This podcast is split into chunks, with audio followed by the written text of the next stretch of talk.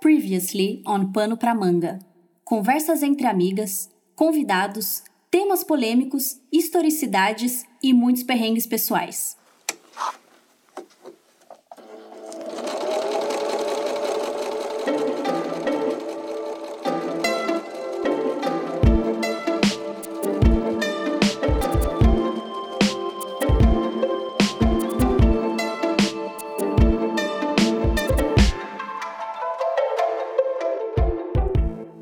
Manga é um podcast sobre tudo aquilo que compõe a segunda pele do ator em cena: roupa, cabelo, maquiagem, adereços, etc. Eu sou a Gabi Schenbeck, eu sou caracterizadora de cinema. Eu sou Laura Françoso, eu sou figurinista de teatro e ópera. Eu sou a Ana Kiel, figurinista e pesquisadora.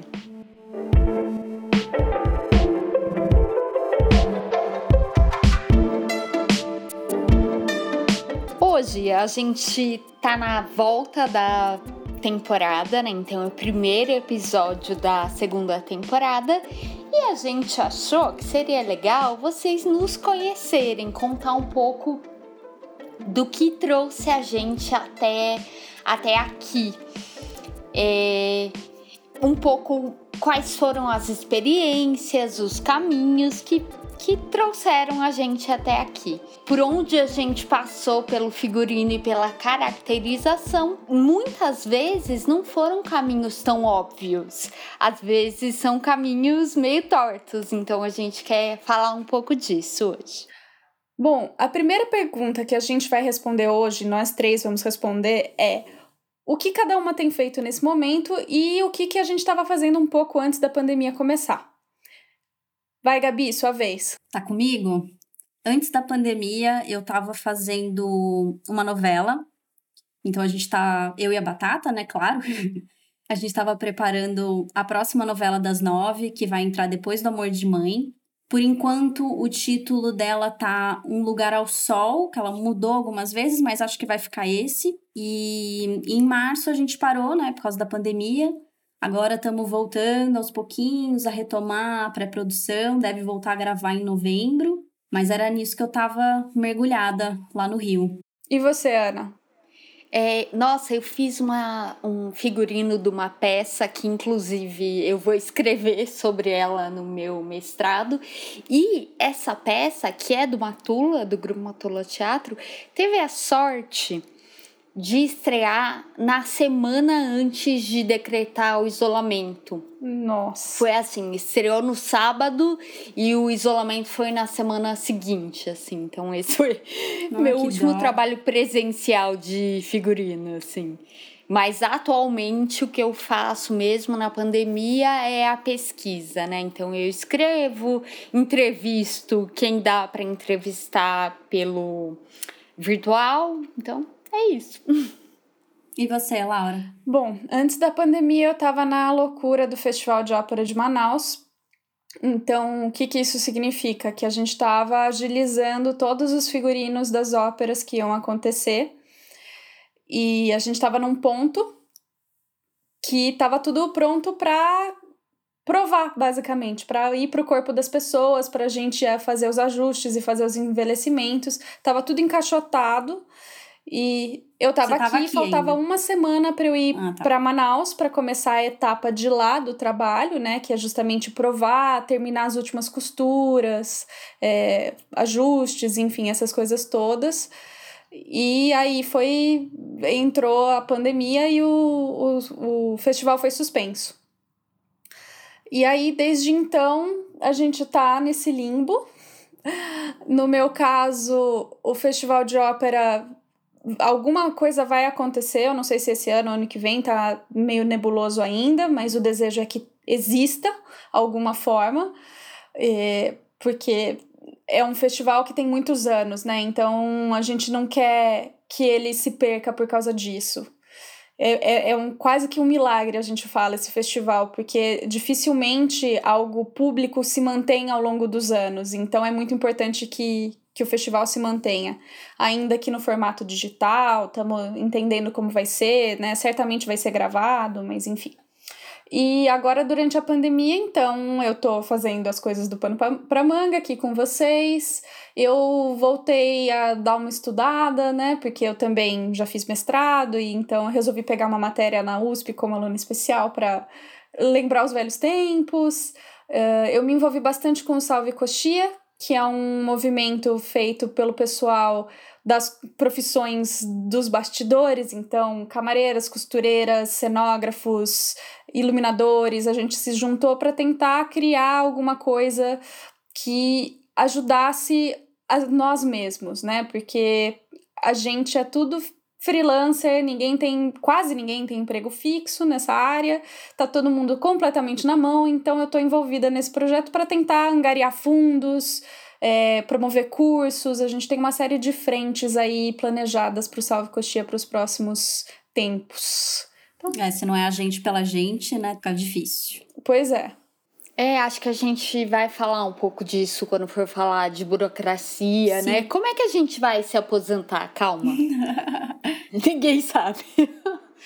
E você, Ana, o que, que você tem feito agora na pandemia? É, então agora na pandemia eu tenho feito a pesquisa, né? Trabalhado no mestrado, mas o que eu acho legal de falar, né, é que a Laura falou: ah, então eu passei pelo mestrado. E outro dia, da onde veio essa ideia desse episódio, né? Outro dia eu postei né, um tingimento natural e aí a Laura falou: ah, não, Ana. É, eu trabalhei em tal lugar e eu falei, como assim? então, esses caminhos tortuosos ou não, ou óbvios que a gente faz, eu acho que a gente podia falar um pouco disso, porque às vezes não é tão óbvio às vezes é super óbvio.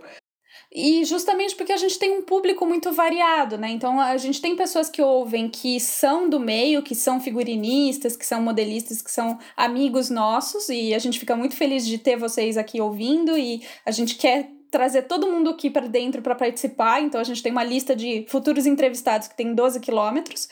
Mas também tem pessoas que ouvem que ou querem entrar para a área, ou não tem nada a ver, só ouvem por curiosidade e aí entende mais ou menos do que a gente está falando. Então, às vezes é bom também para isso, né? Para equalizar um pouco de onde a gente veio e as pessoas entenderem para onde a gente vai. É que calma, a gente pode passar por caminhos que, assim, naquele momento é, você acha que não tem muito a ver. Lógico que tem. Então, sei lá, eu conheço gente que é jornalista, que né, se formou como atriz, jornalista. Nem sempre a pessoa vai vir da moda ou da arte, né? Então, eu acho que esse episódio é para mostrar um pouco isso, assim. Mas, por exemplo, eu. É, eu fiz o curso com a Alice Alves, que é de figurino para cinema. A Alice está na nossa lista de pessoas que a gente quer conversar. É, mas é, é, uma, é uma área que a gente aprende muito trabalhando, né? A gente já falou isso. Então, eu acho que tem isso, assim, de ter feito muitos trabalhos que eu falo, nossa, esse trabalho eu aprendi pra caramba ou esse trabalho não foi para frente, mas nossa, foi ótimo ter feito parte, da gente olhar com carinho também para nossa trajetória. Eu acho que esse episódio é um pouco isso, assim. O que que a gente olha com carinho, Laura? O que que você olha, que você fala, putz, isso aí foi muito legal. O que que eu olho com carinho? Ai, quase tudo, né? Quase tudo, porque é aquele ditado: tudo vale a pena se a alma não é pequena. Vamos ser bem cafona, mas é verdade isso. E. é, bom, eu. Eu tive um percurso também não tão linear, né? Essa coisa que a gente já falou em vários episódios. Eu me formei em artes plásticas na Unicamp, fui veterana da Gabi, e a gente nunca imaginou que ia cair nessas áreas tão próximas, né, Gabi? A gente não a gente não trocava tanta ideia, a gente se conhecia tal, mas a gente não era amiga tão próxima na época. E eu fui, depois que eu terminei a graduação, eu vi que tinha uma bolsa no Lume Teatro para ser bolsista lá e organizar o arquivo deles. Era uma bolsa FAPESP TT3, que é uma bolsa intermediária de pesquisa, que não é nem para quem está na graduação, nem para quem está no mestrado, é uma bolsa ali no meio do caminho. E aí eu falei: "Ah, não tô fazendo nada, né? Vou lá". E fui. E meu Deus, como foi revelador, assim, para mim. Porque eu aprendi muito, muito mesmo, muito, assim, eu não consigo nem explicar porque é isso, né? Eu comecei a me interessar por figurino ainda na graduação e comecei a fazer umas disciplinas, mas eu não tinha uma formação de teatro propriamente dita. E, claro, estando como bolsista no Lume, eu não fui atriz, eu estava pesquisando o arquivo, mas só de pesquisar, organizar o arquivo deles, eu pude aprender muito sobre teatro, sobre os grandes nomes do teatro que antecederam e que uh, formaram o Luiz Otávio Burnier, que foi o fundador do Lume, né? Então, sei lá, desde Stanislavski até Eugênio Barba, todos esses grandes, essas grandes figuras, eu fui aprendendo ali no Lume sobre eles. E vem uma das minhas funções lá no Lume era assistir as fitas VHS das, das apresentações deles para ver se estava em bom estado, se era repetido, se tinha corte, se estava mofado. E aí eu passava o dia lá assistindo, assistindo a mesma coisa 300 vezes em 400 lugares diferentes. E aí foi interessante porque eu comecei a perceber, nossa, esse figurino eu já vi. Ah, esse figurino eu vi, ah, olha, reapareceu ali e tal. E aí eu comecei a pensar nisso, falar, poxa, é, o Lume tem linhas de pesquisa, né? Para quem não conhece, o Lume é o núcleo de pesquisa teatral da Unicamp. E eles então fazem pesquisa sobre a arte do ator. Eles têm cinco linhas de pesquisa, se não me engano.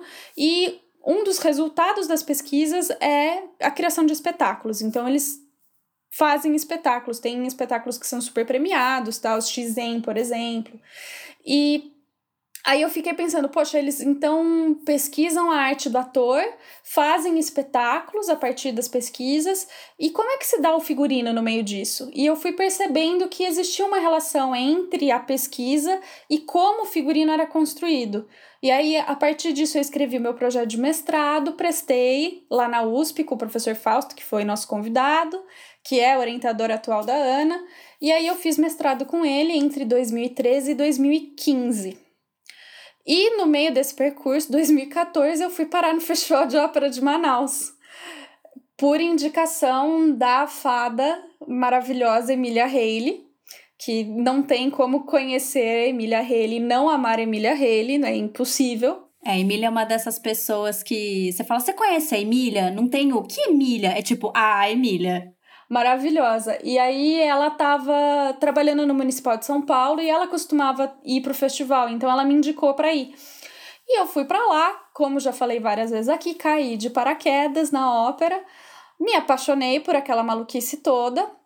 E voltei de lá e falei, ok, vou terminar o meu mestrado, tô curtindo o mestrado, mas eu também preciso fazer coisas para melhorar, para a próxima vez que eu for pro festival eu ir mais firme. Daí eu fui fazer aula, curso de modelagem, fui fazer, nossa, todo tipo de coisa. E cursos longos, Laura, ou são coisas menorzinhas, assim? Como é que foi para ir encaixando tudo? Ah, eram cursos curtinhos, eram, sabe, curso de Senai, Senac, curso livre, Escola São Paulo, vários lugares diferentes. Eu ia achando, ia pesquisando sobre os professores, Uma ia vez fazendo. por semana ou um final de semana Geralmente imerso. assim. É, tá. geralmente coisas mais curtas, porque na época eu, inclusive, ainda morava em Campinas, eu nem morava em São Paulo ainda. E aí, o que aconteceu foi que eu tava toda animada, achando que eu ia, 2015 eu ia de novo pro festival de ópera, e o festival não aconteceu. Eu falei, bom, tudo bem, tô terminando o mestrado e tal, eu aproveitei, terminei o mestrado com calma. Aí veio 2016, eu não fui chamada para o festival. Eu falei, putz, final de 2015 eu já sabia que não ia rolar. Eu falei, gente, o que, que eu vou fazer? Né? 2016 tá aí, tá acabando 2015, eu não sei o que, que vai acontecer, eu não tenho mais mestrado, eu não tenho mais festival porque eu não sei o que, que vai acontecer. Crise existencial. Crise existencial. Aí uma pessoa que eu conhecia me falou de uma marca de roupas em São Paulo, chamada Flávia Aranha. Apenas. Apenas. E falando, ah, eu conheço, acho que você vai gostar, tem umas coisas de tingimento, e eu sempre gostei de tingimento. Ai, por que, que você não vai lá, não sei o quê, ver se eles estão precisando? Aí eu fui na cara e na coragem, na maior cara de pau, escrevi lá, mandei mensagem. E aí eles estavam precisando de gente para ajudar no tingimento e eu fui ficando, fui ficando e acabei contratada e fiquei, acho, não chegou a ser um ano, foram nove meses lá nessa parte de tingimento e eu saí quando eu recebi um convite para voltar a fazer ópera. Ah. Aí, assim, o, na época, o Maestro Malheiro, que é o diretor artístico do Festival de Ópera, estava como diretor artístico também do Teatro São Pedro aqui em São Paulo e ele me chamou para fazer os figurinos do Onde Vivem os Monstros, que é baseado no livro, né? Que também tem um filme bem famoso. E assim, eram três figurinos que eu tinha que fazer. Os monstros era uma bonequeira, Júnia Melilo, que fez maravilhosa, assim, morro de amores do trabalho dela é impressionante. E aí eu voltei pra ópera, né? Porque é esse vício da gente. E aí nunca mais. Viciada em adrenalina? Viciada em adrenalina. Junk, eu sou junk, não tenho o que fazer. E aí, desde então foi isso. Comecei a ir todo ano pro festival e continuei fazendo cursos e tamo aí. Basicamente é isso o meu percurso. Mas é legal você falar do trabalho na loja de moda, porque tem coisas que a gente fala, ah, não tem. Quer dizer, para mim é muito óbvio que tem relação, mas talvez não tenha para todo mundo, né? E faz, faz muito sentido. E tudo que a gente faz tem algum. A gente consegue usar, né? É, eu sou produtora também, eu não falo. eu, é, eu acho que eu sou. O povo deve falar, gente, o que essa menina faz? Porque ela faz tudo. E foi assim que eu conheci a Gabi, inclusive, que foi num projeto de PROAC que eu dava aula, que tinha uma relação com fazer roupa, mas não era figurino. E é aí que eu conheci a Gabi, que ela foi maquiar as pessoas do projeto, né? Na apresentação, né? Na apresentação final. Na. na pra tirar foto. Esse não teve apresentação. Ah, é verdade. É. Não era abertura, era para fazer as fotos, Sessão pra. Isso. E como que você virou produtora, Ana? Então, é, é uma área que é muito importante e que sempre vai ter trabalho para produção, sempre, sempre, porque nada existe sem que você produza, escreva o projeto. Então esse que eu conheci a Gabi, é, eu escrevi junto com a Aline Barbosa, que estudou com vocês, né? Aquele ano a gente tinha outro projeto também que que também era isso de fazer roupa e depois tinha um desfile, enfim. Mas é isso, assim, ah, quando eu falo que eu sou figurinista, as pessoas já vão direto pro, pra costura, né? Que inclusive temos um episódio sobre isso, que é se a gente tem que fazer tudo. E eu acho que o grande trunfo é a produção. É saber achar, escrever projeto, é, como que paga, como é que faz uma prestação de contas, então é, cada coisa vai ter o seu valor. E você, Gabi, como que você foi parar aí da, da faculdade para ir onde você tá, que é maravilhoso? Então, eu venho de uma família que gosta de fazer tudo sozinha, né? Então, meus pais são bem metidos a fazer tudo, meu avô também era minha avó, então eu aprendi muito com eles em casa, assim. Era super normal. Minha mãe ali numa, num, numa licença, em férias, ela tava lá fazendo um rejuntinho novo, botando um piso. Apenas, né? Como que é assim? Eu não vou fazer um. Apenas. É, é, pintando uma paredinha, trocando uma janela, coisas assim. Não, não pode dar férias para minha mãe que ela inventa uma reforminha na casa, é enlouquecedor. E, e aí eu acho que eu peguei um gosto, assim, de, de fazer umas coisas sozinha mesmo, né? Então. E variadas. Então eu sempre fiz muito, muito curso de pintura, muita coisa. Sei lá, não uso agora mais. Tipo, quem, quem vai fazer pintura a óleo com 11 anos, gente? Não pode fazer isso. É muito É muito desestimulante esse, na verdade. Esse eu não recomendo na cidade, porque é muito difícil para 11 anos. Vai pintar com outra coisa. E então acho que quando eu decidi fazer artes visuais foi um caminho bem natural assim, porque eu simplesmente não podia fazer outra coisa. Era impossível para mim fazer qualquer outra coisa. Eu até se fica naquela dúvida, né? Quando você tem 16, 17 anos, parece uma coisa tão tão próxima à arquitetura e artes e não poderia ser mais distante, assim. Eu não entendo por que, que a gente fica nessa dúvida. É uma loucura. Mas exatas não tem nada a ver comigo. Meu vestibular tá aí para provar. e, e nisso de experimentando durante a faculdade, eu acabei descobrindo que, que eu gostava de maquiagem e não sabia. E aí, fazendo um projetinho ali com o pessoal da dança, é, às vezes com alguém de mídia que acaba chamando e tal. Eu falei, pô, acho que eu vou fazer um curso e fui fazer um SENAC. Porque é fácil, né, de você conseguir encaixar um SENAC. Ele não é tão caro, você consegue ali equilibrar com o horário de aula e tal. E dá um, Dá uma base, né? Um geral, é. assim. Eu fiz, eu fiz um curso de costura no Senac também. Foi bom? Assim, para mim foi muito iniciante. Talvez eu precisasse ter procurado um mais avançado na, naquele momento, mas é aquela coisa também de tentativa e erro, né? A gente não sabe ah, muito bem. Eu sempre costurei, então eu entrei achando, ah, eu não, não vou saber nada. E quando eu vi, eu sabia muito mais do que eu pensava.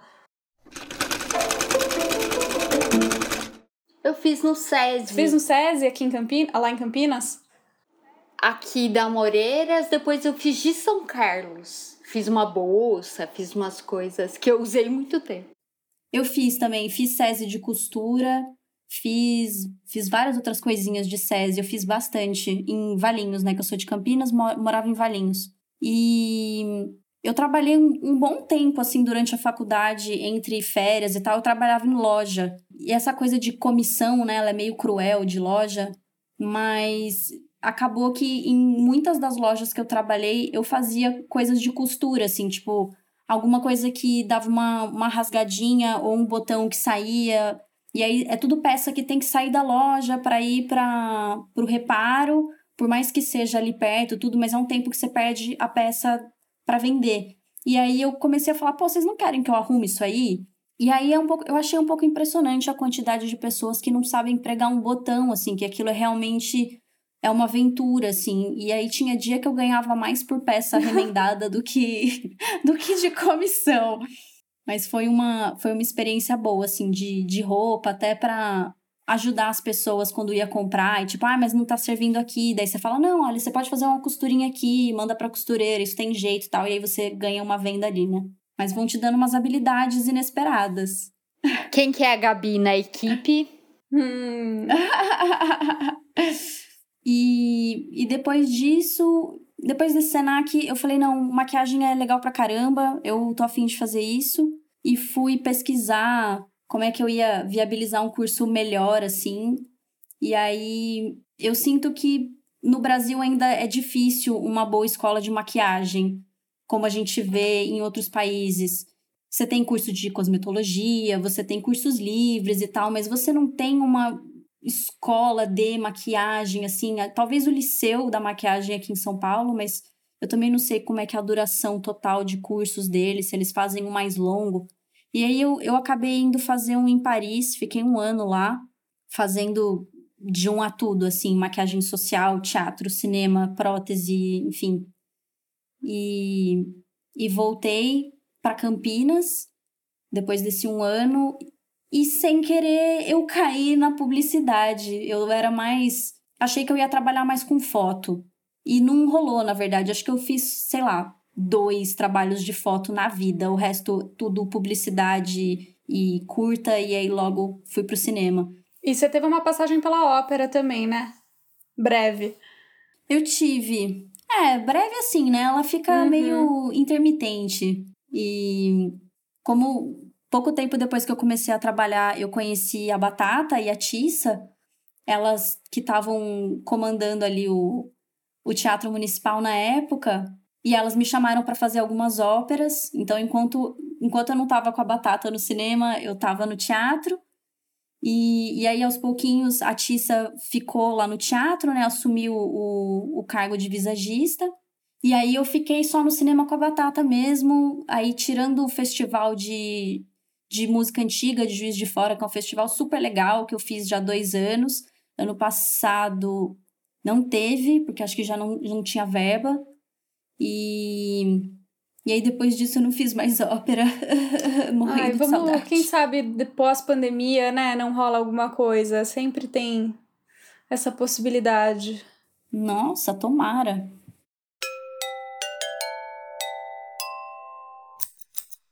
Mas eu acho que na nossa área tem muito isso, né? Que nem a Gabi falou, ah, tem a batata, foi alguém que você começou a trabalhar e deu muito certo. É meio isso, assim, de tipo, você começou a dar bem com uma pessoa no trabalho, você casa com ela.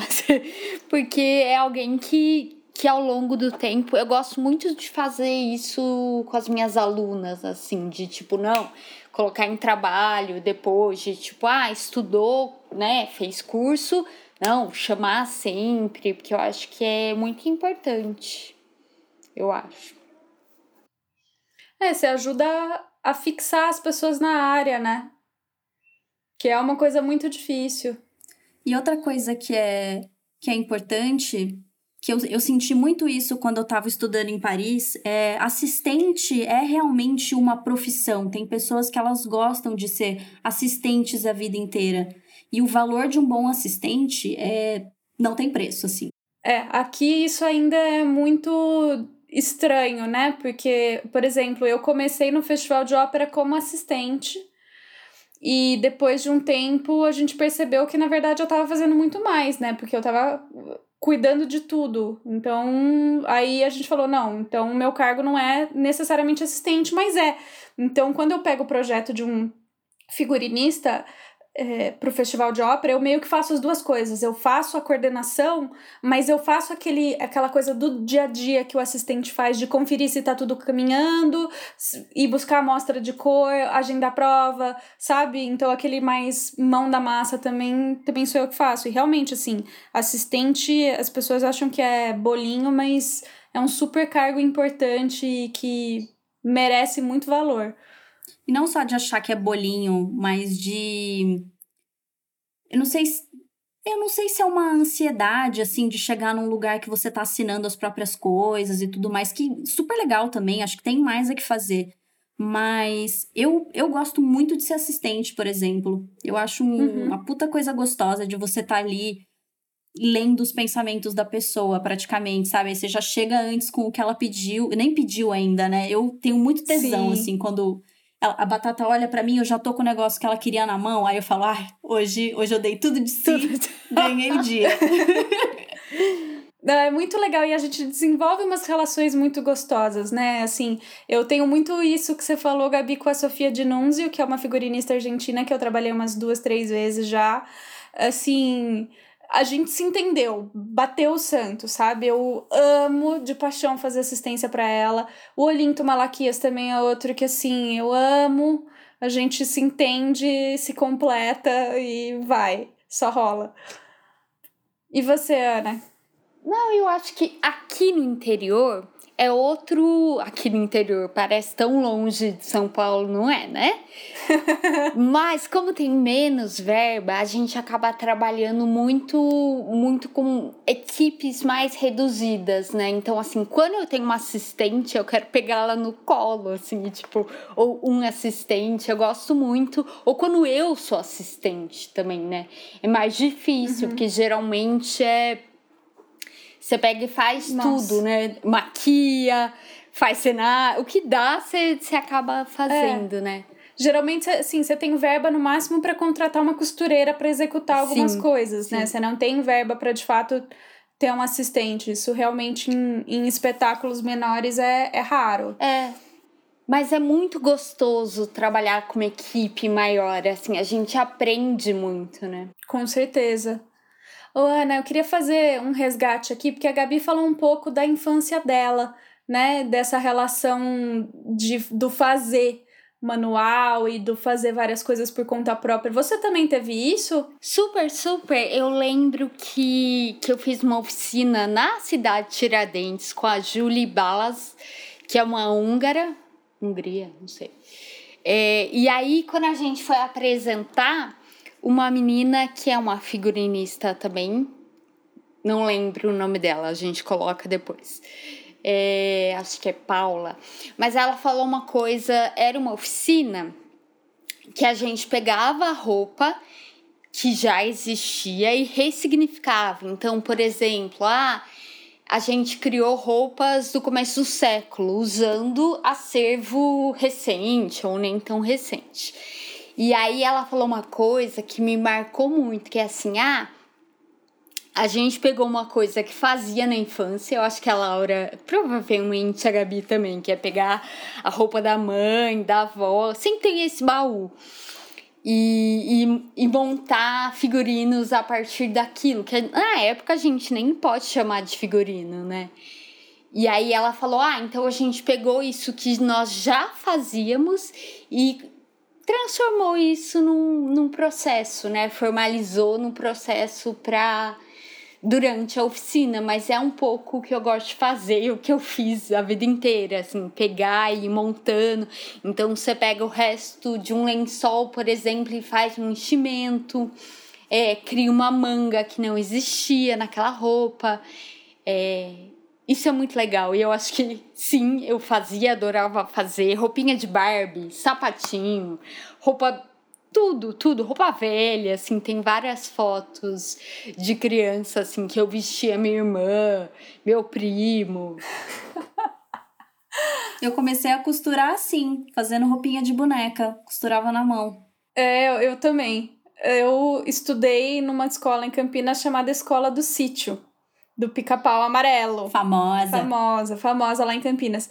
E aí, é, uma grande diversão minha era que, claro, a gente, no primário, a gente lia as histórias do sítio do Pica-Pau Amarelo. E aí eu voltei para casa um dia e falei, mãe, eu quero fazer uma boneca Emília. e aí minha mãe falou, tá bom, vamos fazer então. E aí a gente se pôs a fazer uma boneca Emília com meia velha, algodão dentro e lã. E aí eu pintei a cara com uma canetinha. E aí comecei a fazer essas roupas de boneca. E minha mãe conta, na verdade, que até antes disso, isso assim, é a lenda da minha família, né? É, Você acreditou, vamos lá. Que eu acreditei, porque eu quis acreditar. Mas ela conta que até antes desse episódio da boneca Emília, eu cheguei um dia da escola, eu tinha acho que uns seis anos de idade, e eu tava com um pedaço da calça rasgada. E aí eu peguei uma linha e agulha e comecei a costurar. E ela ficou olhando assim, meio. Mas como que essa menina tá fazendo isso? Porque eu nunca ensinei ela. Mas eu via minha mãe fazer. Então, de alguma forma, eu aprendi observando e fiz. Então ela conta que eu fiz isso com seis anos, e aí com sete e pouco a gente começou a ler o, o sítio do pica-pau amarelo e comecei a fazer a boneca. E minha avó, né, na verdade tem isso também, assim, minha família toda é de americana. Ah. Aqui no, lá no interior. E é uma cidade de muito ter fábrica de tecido, né? Todos os meus avós trabalharam em algum momento em fábrica de tecido, meus bisavós. É, minha bisavó era urditriz, que é a pessoa que coloca os fios do urdume na máquina. É, meu bisavô fazia tingimento para fábrica de tecido. É, e aí, uma das minhas avós, já na década de 50, 60, assim, lá em Americana, ela abriu uma loja de aviamentos, de tecidos e aviamentos. E ela teve essa loja durante muitos anos, assim. Quando eu nasci já não tinha mais, mas minha mãe cresceu nessa loja. Então, minha mãe e minha avó sabem muita coisa dessas coisas manuais. Minha mãe não trabalha com isso, trabalha com outra coisa. Mas desde criança eu aprendia com elas, assim. Muita coisa eu aprendi com elas. Então era brincadeira, mas também era o ambiente familiar. E eu acho que é, é isso, assim. A gente. A grande maioria de nós que trabalha nessa profissão tem uma história pregressa, né? Tem uma história de família, tem alguma coisa da infância.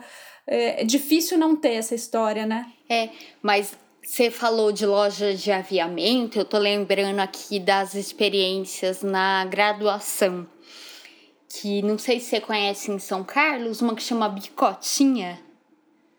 Não sei se ainda existe, mas era uma loja muito grande de aviamento. Quando eu tava na faculdade, é, eu fiz audiovisual, né? E eu sempre trabalhei ou como produtora ou na direção de arte, que aí acabava incluindo o figurino, né?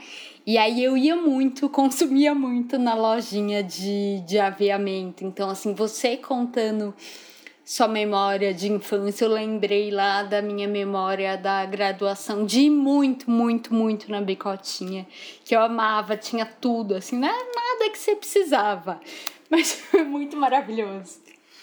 É a microversão da loja de aviamentos, né? É a microversão da 25 de março, depois quando é. você cresce, e aí você tem muito mais partes para brincar e montar uma coisa que, né, você imaginou e que não, não serve para nada, e por isso que é maravilhoso. Com certeza. É, teve isso, né? Minha mãe teve loja quando eu era. Isso do da família trabalhar ou ter loja, você fica muito imbuído. E eu ia na 25 de março pra ela. Eu tinha 17, 18 anos. E aí eu conhecia toda a 25. Ah, aqui vende isso, aqui vende isso, aqui vende isso, que foi muito útil depois, né? Agora foi uma. E era isso, eu era adolescente, jovenzinha, recém saída do colegial, mas hoje eu olho com muito carinho para essa história, né?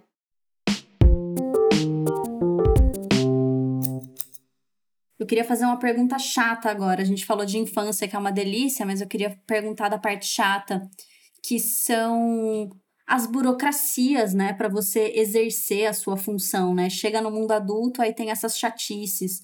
Que, que burocracias que vocês tiveram que enfrentar, que ninguém contou para vocês, que vocês descobriram porque na hora que você vai se inscrever, exigir um documento que você não tinha, ou ah, mas você só pode receber numa conta assim. Como é que foi? Nossa, isso até hoje eu tenho vontade de chorar, gente. Até hoje eu morro de raiva, até hoje eu passo perrengue por causa disso, porque, enfim, não é obviamente exclusividade nossa. Eu acho que os problemas pelos quais a gente passa são um sintoma de um sistema maior que está num ponto muito complicado. E é, nota fiscal, né? Nota fiscal é o grande problema de tudo tanto quando a gente está produzindo, ou seja, que a gente precisa comprar materiais. Então, assim, já trabalhei em teatros que você tem que ter mil. Como é que chama aquilo? É, orçamento. Você tem que ter vários orçamentos e pegar o menor orçamento e não sei o que, que é insano, que inviabiliza a produção. Ou já trabalhei em teatros que você tem um processo de compra, que você manda o pedido, aí tem um setor de compras que vai fazer a compra e demora horrorosamente, o tempo tá passando e você não tem tanto tempo assim para produzir, você quer morrer. Quanto já passei por muito problema com é, emitir nota fiscal pelo meu trabalho, né? Então, assim, é, o, o MEI, né, o microempreendedor individual, surgiu como uma forma de é, dar uma segurança legal para tantas e tantas profissões aí no Brasil e funcionou durante muito tempo isso. E Agora a gente vê um outro movimento que é como as empresas mais formais estão pejotizando seus funcionários e transformando, pedindo para eles abrirem MEI e darem nota fiscal por tudo para não ter que pagar 13 terceiro e todos os outros direitos. O que, que acontece com a gente? A gente não pode mais ser MEI. Porque agora eu tenho um primo até que é advogado, eu estava conversando com ele recentemente sobre isso, que porque as empresas estão pejotizando, agora quando uma empresa contrata um MEI, ela corre o risco de ser processada, porque o que acontece, né? Essas empresas grandes, digamos, sei lá, uma fabricante de carros, transforma os funcionários, uma parte dos funcionários em PJ, em PJ, em MEI. Aí o funcionário processa a empresa e fala: Você me contratou como MEI, mas olha só, eu estou trabalhando todos os dias, não sei o que, não sei o que, você me deve os meus direitos de trabalhador. Eu tenho um vínculo empregatício com você. E a justiça dá direito, dá o ganho de causa pro, pro MEI, pro microempreendedor, que na verdade é um trabalho precarizado. E aí, no nosso caso, que a gente é freelancer e que tem trabalho eventual, agora as produtoras estão exigindo nota ME, que é uma categoria acima, que é uma nota muito mais o cara. é maior. Muito maior. E aí, o que é pior, entende? O que eu acho mais sacanagem, você tem que correr atrás de uma empresa, de algum amigo que tem uma empresa ME, pedir uma nota para ele e pagar taxas. E aí, assim, nem, nem a produtora nem para aumentar um pouco o seu cachê para compensar esse gasto que você vai ter. Então assim, sabe, é muito complicado, é muito delicada essa situação, sabe? Isso só para começar a falar do assunto, né, Gabi? Eu tava falando com uma pessoa, com uma artista esses dias e era isso, ela tinha um cachê de X para receber. Como o ME, ela ia ter que pagar taxas que davam assim 3x pelo cachê. Então a conta não fecha, né? A gente. Eu que sou uma orgulhosa CEO de MEI. é, nice. Eu vejo isso com, com muito apavoro, assim, com pavor, com meu Deus. Meu Deus. Não, e, e é isso, assim, que condição que a gente tem de migrar para um ME, entende? De pagar muito mais taxa. Eu não recebo o suficiente para mudar de categoria. Então, assim, é um nível de precarização absurdo e, e tem muitas instâncias muito complicadas. A gestão do, pública dos teatros também tem várias complicações. As burocracias para compra de material, você quer chorar porque você perde um tempo absurdo e aí, às vezes, você também tem que fazer as maiores saltos assim, mentais para conseguir trabalhar dentro desses prazos insanos, porque o tempo vai correndo e o material não chega. Então, realmente, essa parte é muito frágil. Você já passou por poucas e boas também, Gabi? Opa! Né? Todo mundo tem a sua cotinha de perrengue burocrático. Eu, particularmente, tive bastante dificuldade assim com DRT. É isso que eu ia ah, perguntar. Se, o é. cinema tem pede, né? Pede, pede sim. Na época que eu comecei a trabalhar, eu fui pesquisar, obviamente nunca tinha ouvido falar desse documento, e fui dar uma pesquisada, aí eu vi que você podia tirar esse tal desse DRT ou pelo Sindicato dos Radialistas ou pelo Sindicato dos Artistas, né, que é o SATED, que é geralmente para quem é ator e tudo tá mais familiarizado com esse sindicato. E as taxas assim muito diferentes entre um e outro, e você, enfim, leva uma série de documentos para o sindicato para eles falarem não, olha, essa pessoa tá apta a trabalhar na área dela, ou porque ela tem formação, ou porque ela tem tempo de serviço, então ela aprendeu na raça ali, né, de na, na labuta diária. E na época que eu fiz, eu tirei pelo, pelo dos radialistas, porque era muito mais barato, acho que era metade do preço do SATED. E aí eu tirei por lá, você tem que um, perder um dia da sua vida para assistir uma palestra que, enfim, aqui eu vi, não, não me educou muita coisa, assim, foi uma tarde perdida da minha vida. Eu perdi três, mas eu tinha o diploma, né, então saiu. Mas eu perdi três dias indo no, no não foi no sindicato, é direto no ministério. No... É, atualmente parece que, que é isso. Estão uns três dias mesmo de. É um mini curso, né? Que eles falam que você faz, mas parece que agora você até aprende umas coisas que são realmente úteis. E, e depois você vai pegar esse documento, que é basicamente um papel falando você está apto para ser o que você é. Que está carimbado no, na sua carteira de trabalho, né? Para quem não sabe, DRT, a sigla quer dizer. Documento. Ih, peraí. Mas é na extinta carteira de trabalho que alguns jovens talvez nunca vejam isso. Pispazep, então.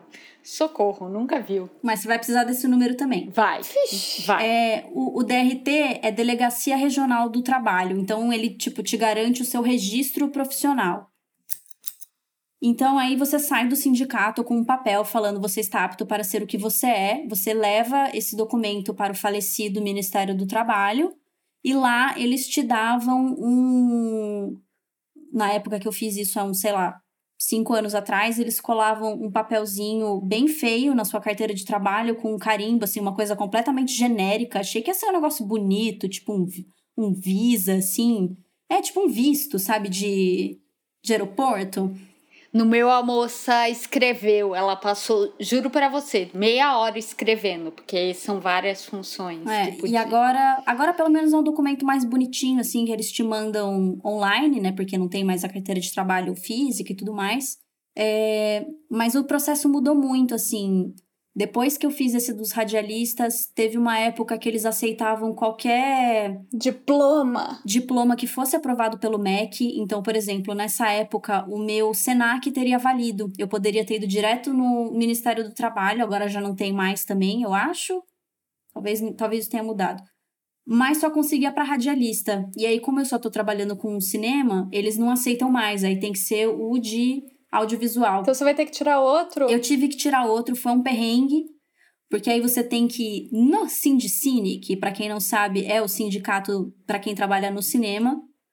E aí lá você faz o curso de três dias, paga uma grana, tem que se filiar ao sindicato, para daí eles te darem um papel falando que você é apto e levar para o Ministério do Trabalho porque o valor que você gasta para esse documento é no sindicato. O Ministério do Trabalho, eles só chegam lá e falam: não, beleza, tá com tudo aí, te dão um número, as funções que você pedir para colocar, ele vai olhar se você tá apto e beleza. Mas, Gabi, me diz uma coisa, então tem dois, tem um que é do SATED, tem três, tem um que é dos radialistas, um que é do SATED, um que é do Sindicine, é isso? São os sindicatos diferentes que você pode pedir esse, esse aval, né? Esse certificado de que você tá apto. Entendi. Porque eu nunca tive, eu nunca tirei, né? Porque eu nunca trabalhei com cinema. Inclusive, eu acho que eu preciso dar uma olhada como é que faz isso, porque uma hora ou outra eu vou acabar precisando e não vou ter. É. Agora eu acho que a gente ainda tá um pouquinho no limbo, né? Porque eles queriam extinguir o DRT, que pra gente é péssimo, né? Porque você, você acaba com mais um jeito de provar que você é um profissional, que você tem uma coisa que é legalizada e legislada. Então, pra gente é uma, é uma perda de reconhecimento. Uhum. Mas é, essa coisa do. O, esse valor que você paga para o sindicato, essas coisas ainda são bem, eu acho, bem inacessíveis ainda. É um valor muito alto que você gasta para conseguir tirar esse certificado, sendo que você, sabe, já trabalha na área, é. tá, tá lá, né, fazendo Pois é. As suas coisas bonitinhas. É, não, eu até comecei a ver esse processo de tirar da RT antes da pandemia, mas agora, pelo menos, o SATED tá congelado Sim. isso, né? Enquanto tá tendo a pandemia, eu acabei não tirando. Mas é muito complicado, assim, porque também tem isso. Por exemplo, os teatros não pedem. Nunca pediram. Então, eu também nunca fui atrás. Eu nunca fui atrás porque eu falei, gente, é caro pra caramba, se não vão me pedir. Mas enfim, eu vou, eu vou tomar vergonha na cara, juntar um dinheiro e fazer esse negócio, porque é importante. O, o radialista é para quem fez rádio TV, então é esse sindicato que você procura. Para quem fez cinema, se você chegar com um diploma de cinema, você pode tirar um, um DRT para qualquer área do cinema, inclusive maquiagem. Eu falei, poxa, mas eu fiz artes plásticas, eu não posso tirar para maquiagem. Não, é cinema. Não. Não pode. O pessoal de cinema é super exclusivo. Ah, eles são ótimos. E... Não, a gente ama, o cinema é super legal. Tô só sendo sacana. Ana pode tirar DRT pro que ela quiser. Meu, é isso, a moça ficou meia hora escrevendo, porque eu posso, posso tudo, me contratem. Tá Você pode é. tudo, Ana. Pode Luxo, tudo. riqueza, ostentação. É, mas foi isso. Eu demorei três dias que eu ia, ficava lá três horas, aí fechava, não chegava a minha senha. E é bem isso, Laura. Você não tem ideia. Como que faz? Sei lá, ninguém sabe. Você liga. Nem... Que documento é esse? É isso. A nossa dúvida, qual é a sigla? Ela tem um fundamento, porque ninguém sabe. Sim, ninguém quer falar sobre isso, gente. É muito chato e é muito confuso. Mas aí te prejudica muito na hora que você tá ali para fechar um contrato e aí eles te pedem. E o seu número de DRT? Aí você, DR what? Uhum. E você perde trabalho por causa disso, né? Ou você chega lá na hora e a Ou você perde dinheiro, né? É. Desconta do CNPJ, cachê. Desconta do cachê. Aí você fala, somei. Ah, você não, mais, não pode ser mais contratado. Muita gente tá tendo esse problema agora. Muita, muita.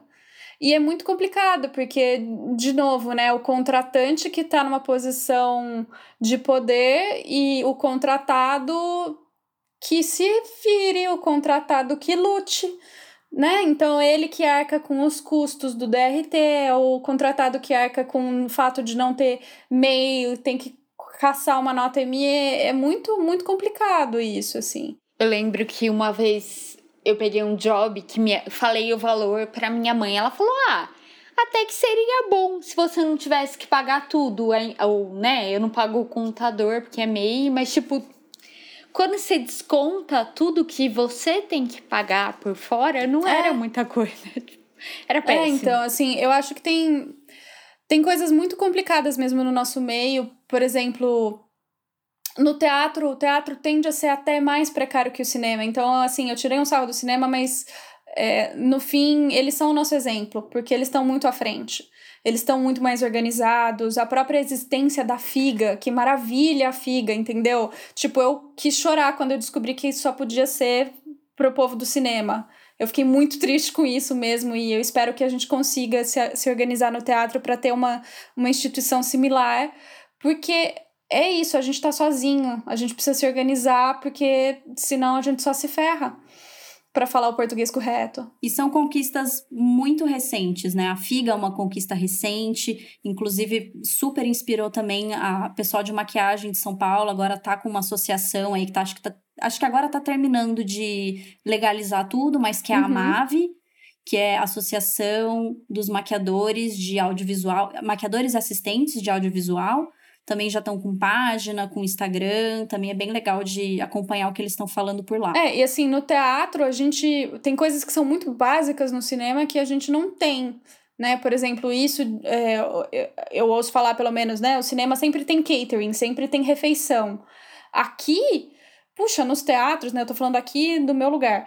é, tem teatro que até oferece um lanchinho, já é alguma coisa, já é um, uma- um milagre, mas tem tem trabalhos que a gente pega que não tem nada, é te vira linda, entendeu? Assim, e já aconteceu, por exemplo, de eu trabalhar em teatros em que ah, os cantores líricos do coro, solistas, todo mundo ganhava lanchinho, mas é, equipe técnica extra, como eu, eu fui fazer assistência, eu não ganhei. Então as camareiras ganhavam, tal, mas eu tava lá das seis da manhã às onze da Nossa. noite e eu não tinha o que comer. Eu tinha que sair correndo para pegar um salgado na esquina, entendeu?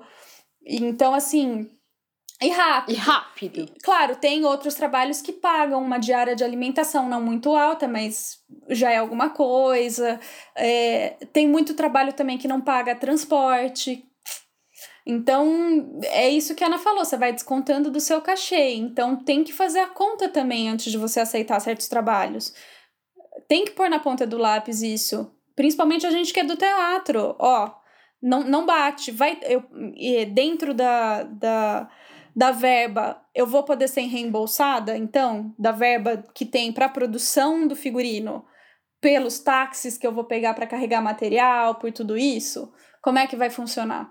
Né? Porque senão você está pagando para trabalhar, no fim das E contas. fora uma outra chatice extra que eu já tive que lidar também, que são impostos diferentes por estado. Isso geralmente a gente não descobre até você ter descontado mais, sei lá, 11% da sua nota, porque você não sabia. É, então, como essa legislação de imposto é diferente de estado para estado, de cidade para cidade, tem algumas diferenças.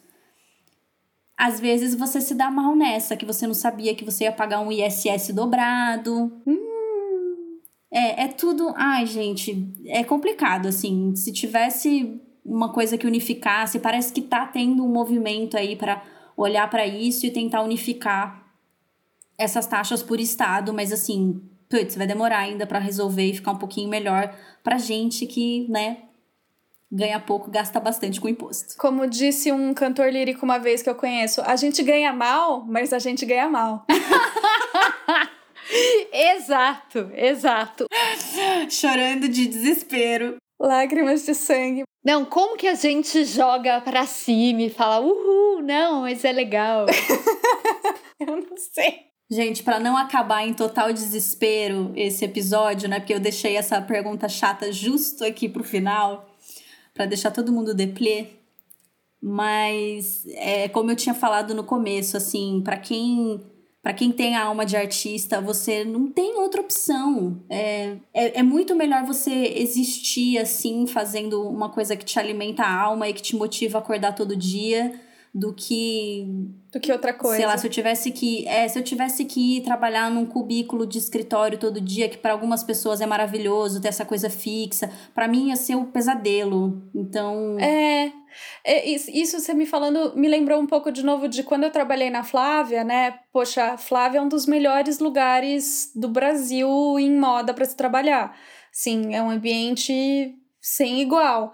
E ainda assim, é, eu percebi que eu não gosto de rotina. Depois que eu saí, eu falei, gente, eu acho que é isso, sabe? Eu acho que infelizmente eu não. Essa coisa do todo dia fazendo a mesma função não é para mim. Eu acho que eu nasci meio cigana, sabe? Eu gosto da novidade. Eu acho maravilhoso que tem gente que gosta, porque se dependesse de mim eu tava ferrada. E é isso, não é que a gente nunca trabalhou com coisas assim, né? Eu trabalhei como a gente tá falando de vendedora, de planilha, de você trabalha com Eu isso, trabalhei né? como tia de artes, eu trabalhei como professora de artes seis meses num colégio particular em Campinas e saí voando. Eu amo crianças, mas. Nossa. Aí o ensino formal não é minha praia. Guerreira. Guerreira. Uf. Mas é isso, não tem muito como fugir, né? A gente vai descobrindo como fazer isso de maneira é, possível. E tem. É difícil, já me perguntaram assim também, ah, é muito difícil viver de artes? Ou perguntam pro meu companheiro, né, pro Fernando, ah, é muito difícil ser músico? É difícil, é muito difícil, a gente ganha mal, é instável. Não é reconhecido. É, a gente demora muito mais, a gente demora muito mais para se estabilizar financeiramente. E quando vem uma catástrofe tipo essa coronavírus, a gente vai pro fundo do poço, mas a gente não consegue largar esse osso. E, e seria legal, justamente agora que a gente está nessa pandemia e que as pessoas estão em casa assistindo séries e vendo a importância das artes e assistindo peças de teatro online, que as pessoas entendessem que é importante sustentar um meio ambiente de trabalho mais saudável para os artistas, né? E, eu, e isso não é só aqui no Brasil. A gente fala muito mal aqui do nosso país, mas eu sei que está rolando na Inglaterra, por exemplo, um movimento é, chamado Freelancers Make Theater Work. Então, freelancers fazem o, o teatro funcionar. E é uma campanha justamente para mostrar que a mão de obra é majoritariamente freelancer e que nesses momentos a gente precisa de uma estrutura, de um estado de bem-estar social, a gente precisa de apoio e o nosso trabalho merece existir e é tão digno quanto qualquer outro.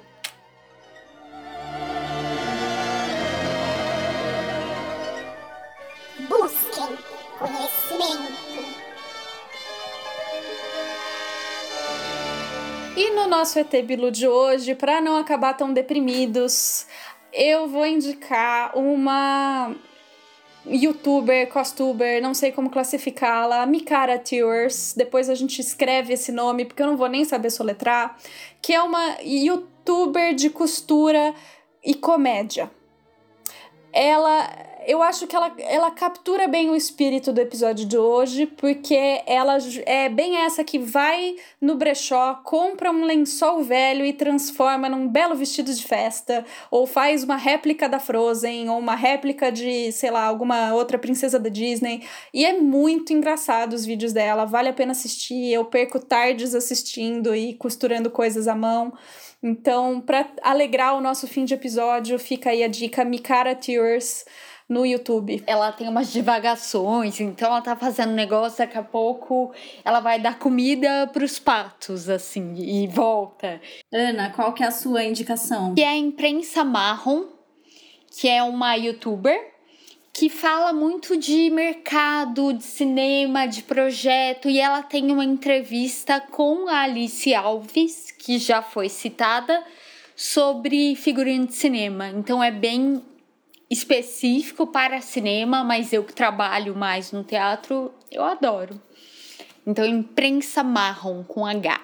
E a minha indicação de ET Bilu para hoje é um convite para vocês resgatarem os clipes antigos que vocês viam quando eram crianças e adolescentes. Que música tem nessa ligação maravilhosa com o nosso emocional e incentiva a gente a passar por coisas difíceis ou para celebrar coisas boas. E eu há pouco tempo descobri que eu queria ser maquiadora com o vídeo do Aerosmith Jaded, porque eu ficava o quê? Enlouquecida com aquelas maquiagens de circo e com a Mila Kunis, né, gente? Vamos, né, eu já era obcecada por ela. e aquela maquiagem rosa brilhante que ela usa. E eu lembro que eu comecei a tentar fazer aquela maquiagem e ali eu não sabia que eu já queria ser maquiadora, mas ali eu já queria. Então convido vocês, vocês vão descobrir muitas coisas sobre si mesmos, vendo o que vocês gostavam de ver quando eram mais jovens. Muito bom, muito bom. Esse clipe realmente é icônico.